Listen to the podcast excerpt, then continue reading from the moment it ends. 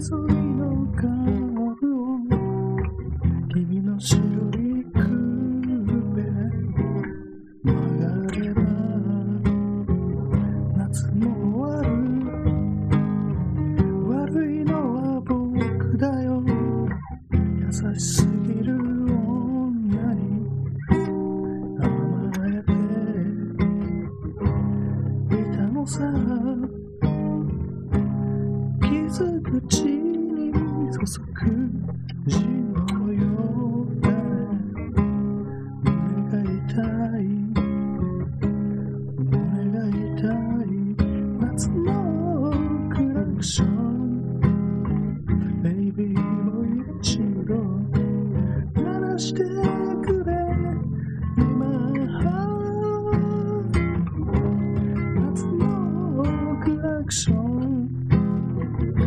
日のように聞かせてくれ途切れた夢を呼び起こすように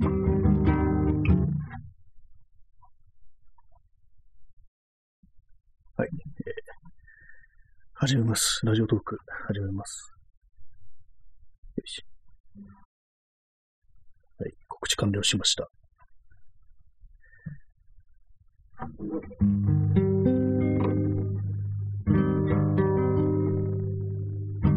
いのカーブを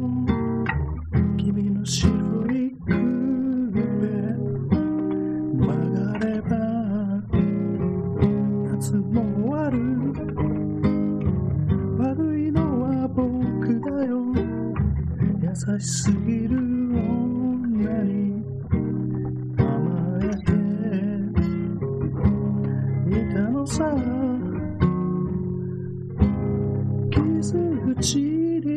に注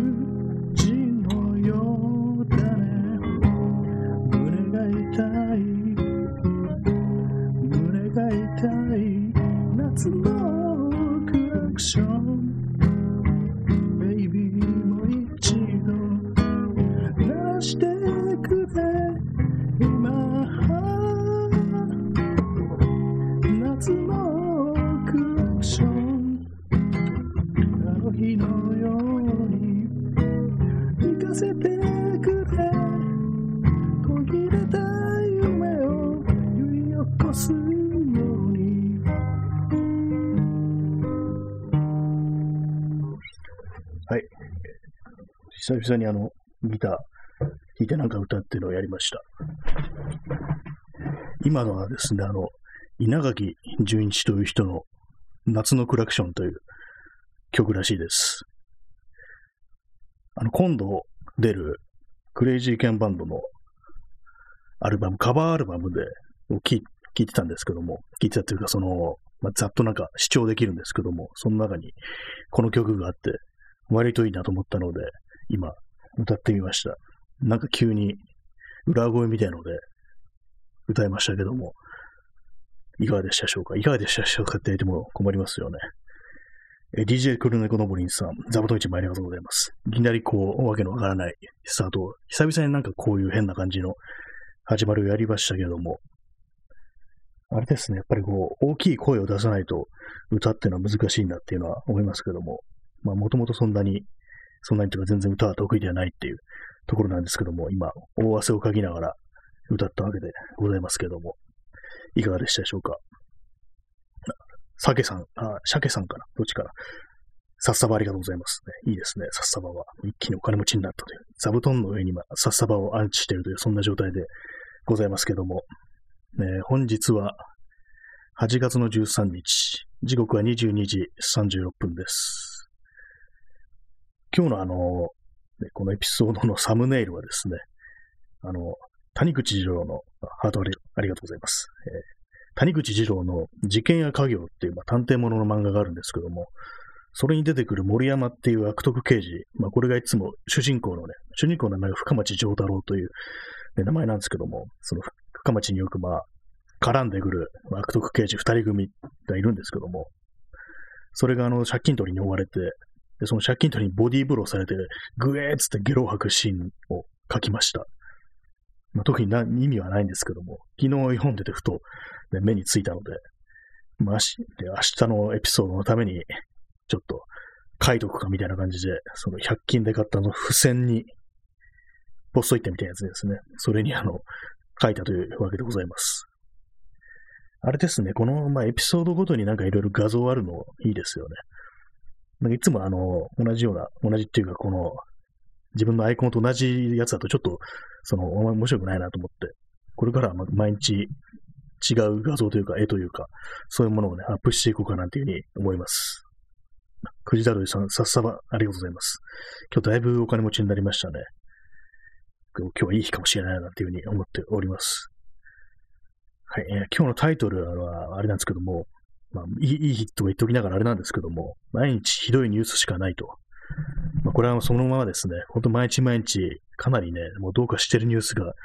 ね、どんどんどんどん流れてくるんですけども、皆様いかがお過ごしでしょうか。ね、これ直視してたらどうかしちゃうんじゃないのかななんていう、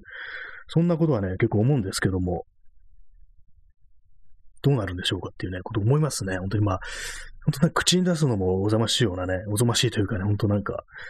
出したくないなっていうね、そういうような、本当に詐欺師とかね、本当になんかこう、そういうような人間のこう、悪さみたいなのばっかりニュース伝ってきますけども、まあ、コロナ以外にもですね、その政府以外にもなんかもう、社会というものが本当になんかこう、まあよく言われる表現ですけども、底が抜けてるなんていうふうに言いますけども、本当にそんなことは感じたりしますね。まあ、結構なんか思うんですけども、なんかこう、あまりにもね、こんな状態というか、あれだと、ちょっとこの、一つのこの文明がなんか終わりに近づいてるんじゃないかっていう、そういうことがなんか少し頭をよぎってくるんですよね。やっぱりまあこれがまあ、まあ、ウイルスだとかそういうものにとどまらず、まあ、気候もなんかおかしいし、ね、こう人心も荒廃してきてるしっていう感じで、なんか本当にこうやばいところに今我々はいるのではないかっていうね、そんなこと思うんですけども、まあそういうのに、まあこう、何て言うんですかね、こう人間、まあ、いろんな人いますけどもね、そういうそういうものに対する反応というか、やっぱり終わりを察知して、みんなかなりね、おかしくなっていってるっていう、そんなこともね、あるんじゃないかなっていうふうに思うんですね。まあそれでね、こう、まあいろいろ本当にこう、とんでもないことを言ったりするような人間が出てくるっていうね、まあ、本当にこう、こういう人間は死んでいいとかね、なんかそんなことを平気で言うような人間が出てくるなんていう、のがあるんですけども、まあそういうのが本当にこう、自分たちのね、こう、生きる文明の終わりというものをこう察知して強行状態に陥ってるというような、なんかね、そんなことをね、少し思ってしまうんですよね。結構取り留めもないようなね、あれですけども、まあ、そんな感じで本日も非常にこう、すさんだ空気でお送りしております。えー、夜部屋で朝を待つですけども、まあ、今日は東京は雨です。結構あれ全国的に雨なんですかね。なんかあの、まあ、西日本の方も結構雨のとこ多いみたいな感じでございまして、で、あと、そうですね、北海道とか、ちょっと前まですごく暑かったのに、なんかあの、ね、オリンピック終わったら急に寒くなったみたいな、ね、そんなことになってるみたいで、まあ場所によってね、違うのかもしれないですけども、結構なんか、あの、稚内だとかね、そういうところが、突然気温がなんかぐっと下がったみたいなことを聞いて、なんか本当になんか世界中おかしくなってんのかなっていうね、ありますね。海外のニュースとかでもあの山火事がなんかいろんなところで頻発してたりして、まあ、この間だとあのギリシャとかひどかったですからね。山火事起きて、それであの、最終的なフェリーで退避したっていう住人とかね、その辺のに訪れてる人がフェリーで逃げてるっていう。そのフェリーから捉えた写真がこう、まあ、真っ赤にこうや、ね、燃え盛る山みたいなのが映ってて、本当になんかこれがこの世の風景なのかってぐらい、こう、恐ろしいげな、こう地獄のような風景に映ってたなんてのありますけども、なんか本当におかしいですね。まあ、アメリカとかもね、いつも山火事とかありますけども、やっぱりの気温が上がって乾燥してるって、それが揃うと山火事が起きるんですかね。まあ、日本ではまあ起きないのは湿気があるからかなのかなと思うんですけども、そうあの乾燥してる地域だと普通にこう燃え盛って毎年毎年ひどいことになるなんて、そんなイメージがありますよね。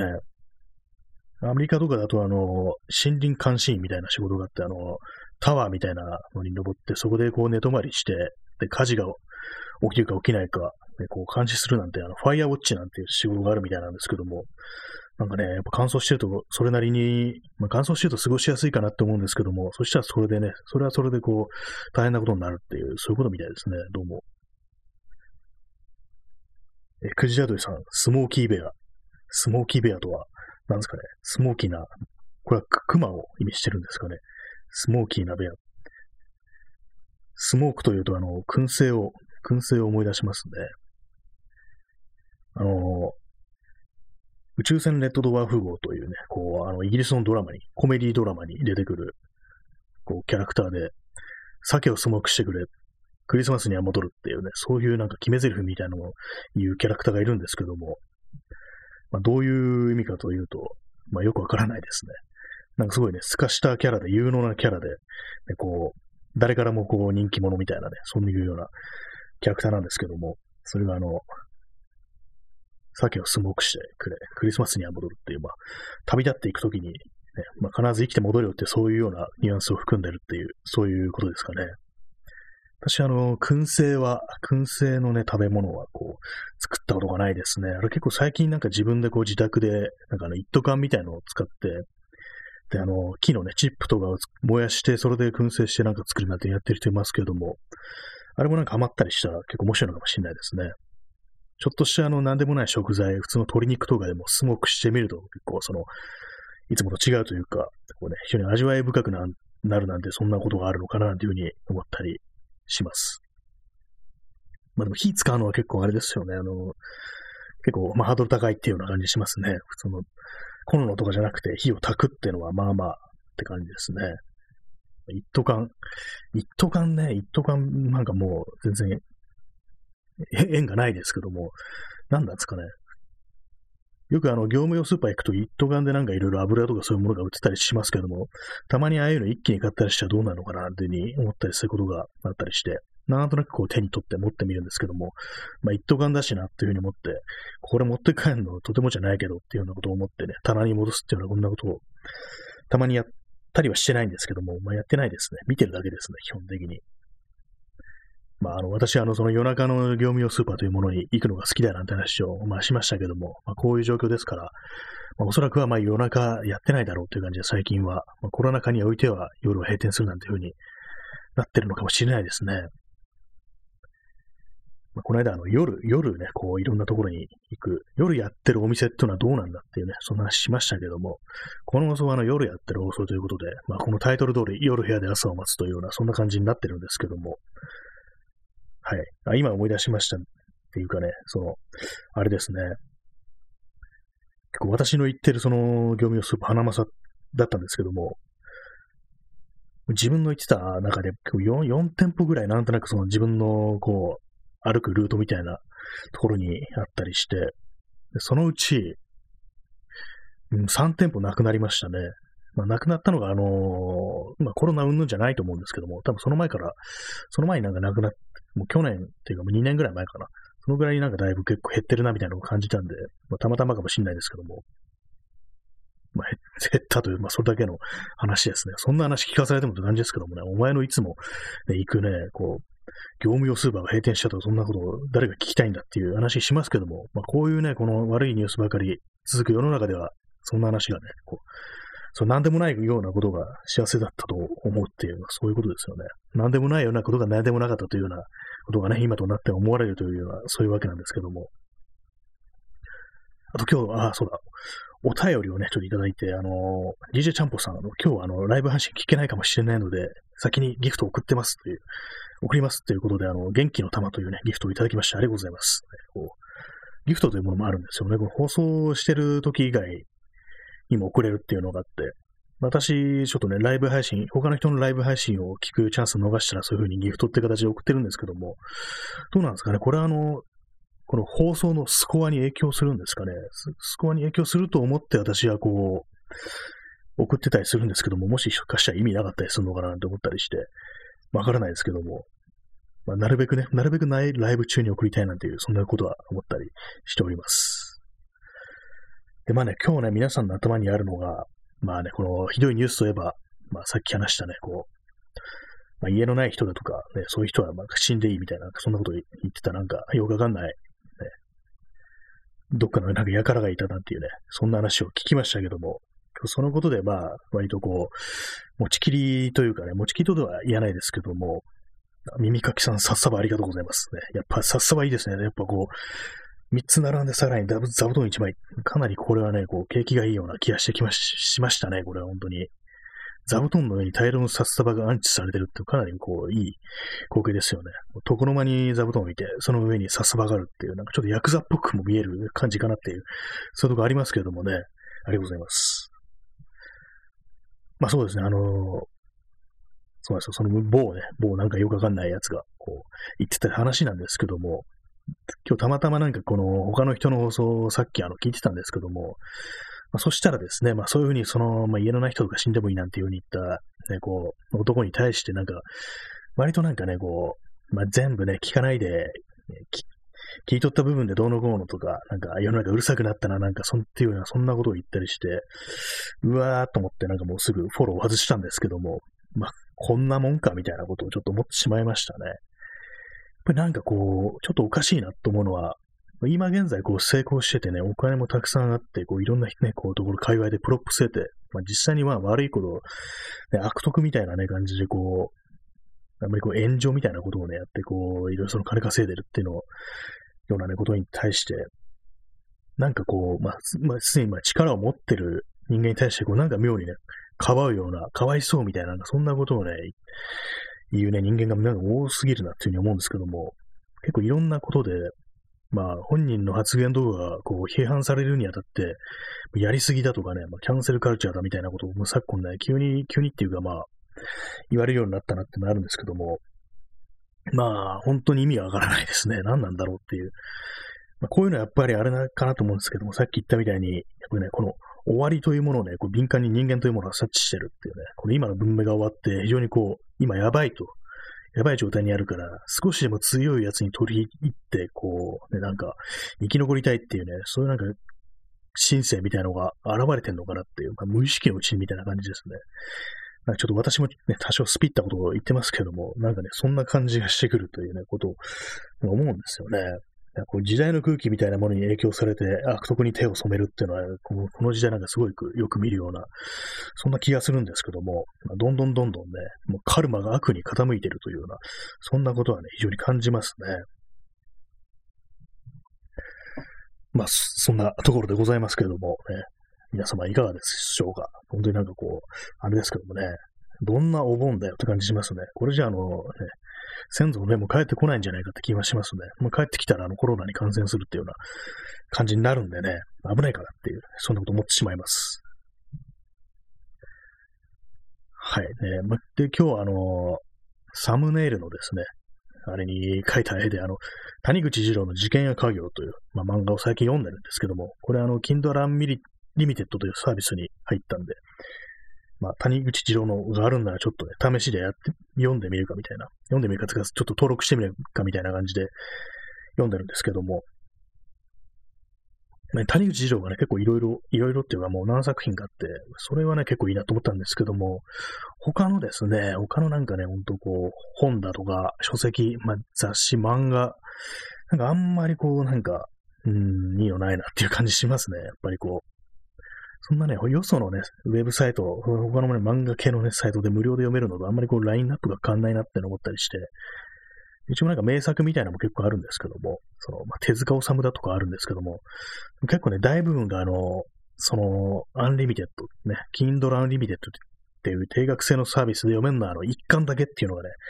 多いですね。なんかこう、あれだなって思いましたね。そんなにこう、旨味のないサービスだなんてことはちょっと思ったんですけども、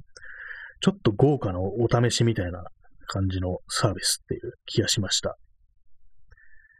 で、その中にあれがあったんですよね。あの、オールドボーイっていう漫画。まあ、オールドボーイってあの、韓国映画、韓国で、まあ、原作は日本の漫画なんですけども、韓国で映画化されたっていうことで、それ、それで有名なんですけども、私はその映画の方、だいぶ前に、まあ、そっちの先に見て、あの韓国映画の原作ってこれなんだみたいな感じで読んだんですけども、内容がかなり違いましたね。まあ舞台が日本というところでね、まああれなんですけども、結構なんか描かれてることがだいぶ違うというか、まあテーマ的にもね、なんか全然違うといった感じで、こまあ、いや、ありがちですよね、まあ、その、漫画原作とかね、まあ、小説とかね、まあそのモチーフとか、その、そういうものは結構ね、原作が捉えてるんですけども、出来上がるとだいぶ違う、なんか別な作品になってるなんてことは、まあ割にあるな、ってことを思ったりします。思い出しますね。その、韓国映画のオールドボーイは、その、ね、格闘シーンであの、武器が金槌っていうね、金槌で、で、なんか、10対1みたいな、そういうね、格闘シーンがあるっていうね、金槌でガンガンぶん殴ってね、全員ボコボコにするなんていうシーンがあったことを思い出しますね。でもあの映画誰だったんだろう？あの映画、監督がちょっと思い出せないんですけども、なんかね、ひょっとしてあれだったら嫌だなと思って、キム・ギドクだったら嫌だなと思って、まあ、キム・ギドクも亡くなりましたけども、コロナで、まあ、結構ね、その、まあ、性、性犯罪ですよね。まあそういうようなね、ことに手を染めてたなんていう話ありましたからね。ちょっと今なんか名前出しちゃいましたけども、もしね、違うかもしれないですけどもね。まあここでわざわざ調べることをしないというのが、このライブ配信の醍醐味ですからね。適当な感じでこう進んでいくっていうのが、こう、いいなっていうふうに思いますね。まあ、この時間にこうね、ライブで喋ってるってことは、こう、本日ね、8月13日、金曜日のね、22時53分、確かに、このね、日本、東京というところで、まあ、このネオ東京からお送りしてるんですけども、まあ、そこでね、確実にそこで喋ってる人間がいるんだっていう、そういうことがね、こう、実感できるということなんでね、私はたく確かに存在しておりますのでね、AI とかそういうものではないのでご安心くださいというようなことは言っておきます。ね、AI があんな下手くそな歌うか歌うかよって感じしますけどもね、ちょっと座り直しますね。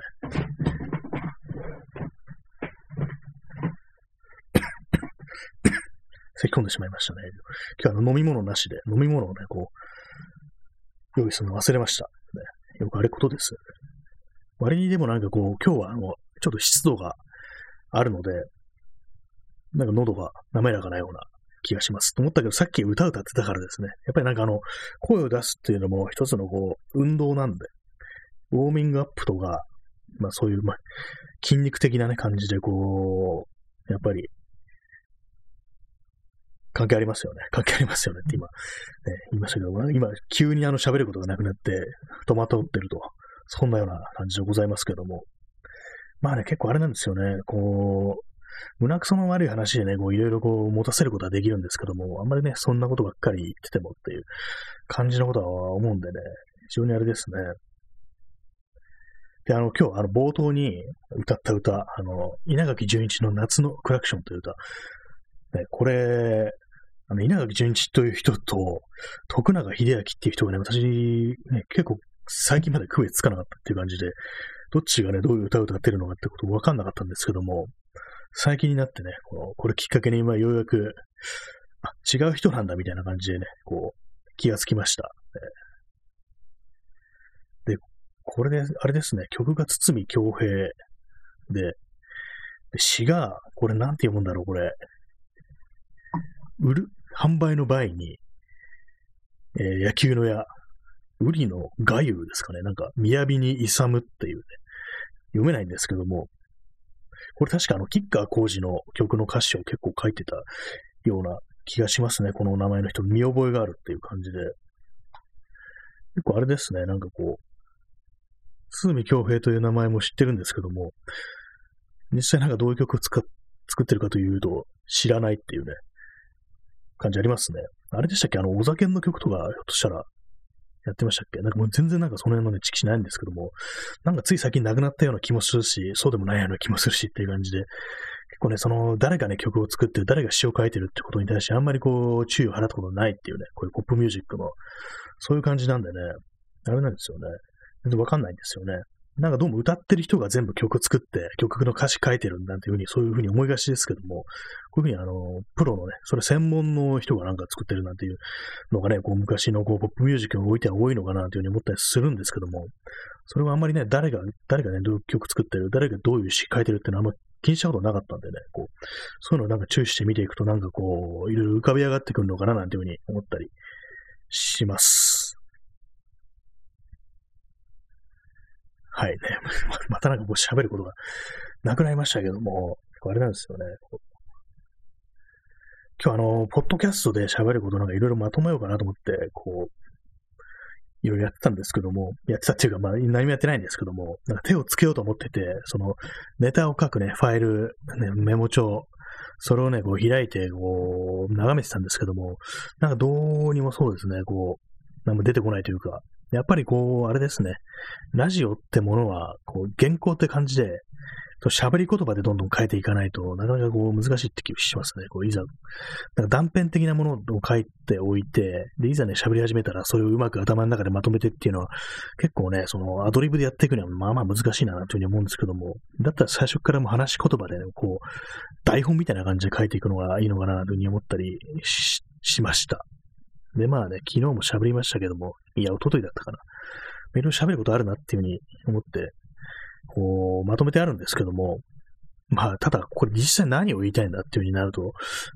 よくわかんないなってことはね、結構あるんですよね、私は。こう、まあ一つのね、こう、こういうね、こう、映画を見ましたとか、こういう曲についてみたいな、そういう、まあ一つの作品について語るっていうのだと、まあまあね、その落としどころっていうか、その、どこにね、落ち着くかみたいなのはあるんですけども、なんかそうでもないね、結構日常的な何でもないようなこととかね、こう、まあ、散歩してどうだったみたいな、その話っていうのはなんかどこにも行き着かないような、落ちのつかない話っていうのが多いんですけども、まあでも、ど素人のね、ラジオですからね、そういうオチの話、オチのない話をできるっていうのが、それがいいことなんじゃないかな、というふうに思ったりはするところでございますね。まあそんなところですけども、やっぱりね、こう、まあね、あれなんですよ。人とまあ喋ってないわけですよ。こういう状態ですから。で、まさに、ね、それがさらにまあ、加速していってね、本当にまあ全然こう、声、声を発してないなんていうね、ことになってるね、方も多いと思うんですけども、どうですか？どうですか？って言われてもって感じですけども、結構ね、なんか、やっぱりこう一人でどんずっと考えてるとどんどん煮詰まっていくというか、特にあの、まあ、インターネットとか、まあ、いろんな人がいていろんなことを言うよってね、まあ、そういう場所であるんですけども、なんかああいうのってね、あんまりこう、その、逆に思考があんま広がっていかないような感じってありますね。なんか普通にこう、一人称とかのね、こう、小説だとかね、エッセイだとか、そういう文章を読んでる時の方が、なんかこう、いろいろこう世界が広がってるというか、そう、つかの間現実を忘れて、こう、ね他のこと考えられるっていうのは、そういう感じするんですけども、どうしてもね、そのインターネットっていうのは、どこまで行っても現実であるっていう、ね、なんか結構ね、その、まあ、サイバースペースですからね、インターネットっていうのは、そのあくまで現実とは違うものなんだっていうね、そういう感覚でこう捉えてる、ね、られてるってところもあるかもしれないですけども、なんかどうもね、その自分にとってはその現実の延長っていう感じであまり面白いっていうね、あんまり自由ではないっていうそういうことを感じてしまうんですよね。逆にこうなんかいろんな人がいる分、こう、ね、注目にさらされるというか、下手なこと言えないなんていう、そんなことを考えてしまうんですけども、まあそういうのと、まあ実際に生きる現実とあるんですけども、そのちょうど中間地点みたいな感じで、このラジオっていうのはあるんじゃないかなって思うんですよね。ラジオ声ですから、もう検索とかね、まあ、難しいですからね。検索とかできないから、そう下手なね、感じでこう、突っ込んでくる人もいないから、ちょっと微妙な、ちょっと中間地域みたいな、なんていうんですかね。現世と地獄の間の煉獄みたいな感じですね。なんでその地獄に、地獄に例えるんだって感じですけども、まあ、とにかく中間ね、地点だっていうような、そういう意識は結構ありますね。あ、キッコーさん、えー、不自由なインターネットサイバースペース、なんかわかります。やっぱりそうですね、こう、インターネットイコール自由なんていうふうに昔は捉えられてたと思うんですけどもね、本当にこう、0年代とかだと思うんですけども、やっぱ全然そんなことはないという感じのことは思いますね。こう逆にもうすぐにこう、目についてしまうから、こう、下手なことをね、言えないっていう。まあこれもね、下手なことっていうのは本当にまあ、今日話したみたいなね、こう、人を傷つけるような、まあ、あるいはね、本当にこう、間違ったね、考え方っていうのも披露して、それでまあね、偉そうな顔してるなんていう、そういうのがこう、まあ、批判にされるっていう、ね、そういうまあ、良い面はあるんですけども、なんかどうにもね、なんかこう、そうなんですね、柵の中から出ていけないっていうような感じが、そのインターネットを使っててね、結構思うはあるんですよね、なんかどうにも。なんかね、このその辺のことどうにかなんないのかなと思うんですけども、まあ、その中間地点が、こう、ラジオだなんていうね、そんなことを今、ふと思思いました。本当に今思いましたね。こうあんまりこう何も考えないで喋ってたんですけども、ちょうどね、こう、奇妙なね、奇妙なっていうかね、こう、変な、ね、ところにあるんだなっていうね、こう、まあ、はっきりしない曖昧な存在であるという、そのラこのネットのラジオっていうのは、そういうね、ところでね、まあこう、まあ、逆にこうインターネットの、ね、サイバースペースに疲れた人がこうラジオでね、喋るなんてことがこうどんどんどんどんあったらいいななんていうふうにことは、まあ、思うんですけども、まあね、そのような感じで、この放送もお送りしてまいりました。えそんな感じで本日28分38秒喋りましたけれども、まだ全然時間が待ってるんで、まだ喋りますけども、結構ね、まあ、最近あのギリギリまで喋ろうとしてなんか、プツッとね、消えそうになるっていうね、そういうのあるんですけども、なかなか難しいですね。この、ぴったり合わせるのが。結構最初の頃の収録の時は割とこう、終わりの時間にぴったり合わせるっていうのができたんですけども、こう、ライブ配信っていうのはやっぱりこう、ある程度こう緊張感があるので、その辺の、今、しゃっくりが出ましたね。その辺のね、なんかちょっと微妙なところっていうのがね、ありますね。今日多分96回かな。もう少しで100回ですね、このライブ放送は。本当になんかこう、ポッドキャストやんなきゃっていうふうに毎日思ってるんですけども、どうも、あれですね、なかなかこう、喋ることがまとまんないって感じなんですけども、まあ、本日もあの、11名の方にお越しいただいたということで、ね、我慢強い方が5名残ってらっしゃると、ありがとうございます。今日いろいろこう、ギフト、コメントいただきましてね、本当に嬉しいですね。そんな感じで、えー、本日、8月13日の放送、えー、23時3分ですね。もうそろそろお別れの時間が近づいてまいりました。えー、さようならするのは辛いけどっていうね、やつですね。これはドリフの、大爆笑の最後の方の工場なんですけども、そんな感じで本日は終わりたいと思います。それでは皆様、えー、さようなら。